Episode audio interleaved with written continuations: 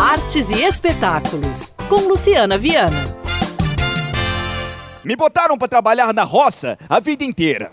Trabalhar feito um jumento para no fim, nada. Nem um capinzinho fresquinho, nem uma cenourinha, só grama, grama seca.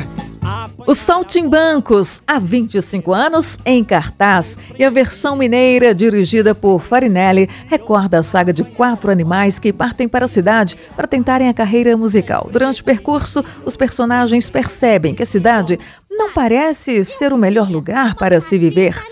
Texto de Luiz Henriques Bacalov e Sérgio Bardotti, adaptado por Chico Buarque, Os Saltimbancos foi montado pela primeira vez em 1977. Em 1981, os Trapalhões lançaram a versão cinematográfica. Os Saltimbancos Trapalhões com Lucia Lins no elenco e participações de Ivan Lins, Miúcha e Bebel Gilberto, tenho certeza que muita gente se lembra. O espetáculo teve ainda montagem histórica na Casa de Shows Canecão, no Rio de Janeiro, com artistas como Nara Leão.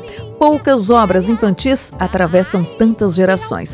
É mesmo um fenômeno, não é? E na versão mineira, com Fernando Bustamante, com a montagem mineira da Cintilante Produções, ganhou vários prêmios. A trilha sonora adaptada por Leri Faria e as coreografias de sapateado realizadas pelo coreógrafo Eurico Justino continuam sendo alguns dos atrativos da montagem em cartaz aqui na capital mineira, dentro da campanha de popularização do teatro e dança. Os Saltimbancos, neste sábado e domingo, 20 e 21 de janeiro, às 4 horas da tarde, no Centro Cultural Unimed BH Minas, na Rua da Bahia, 2244. Ingressos na bilheteria do teatro, pelo site vaaoteatromg.com.br, ainda nos postos Sim Parque, no Shopping Cidade e no Pátio Savassi, onde o preço é único, 25 reais. Então programe-se e divirta-se. Todos juntos somos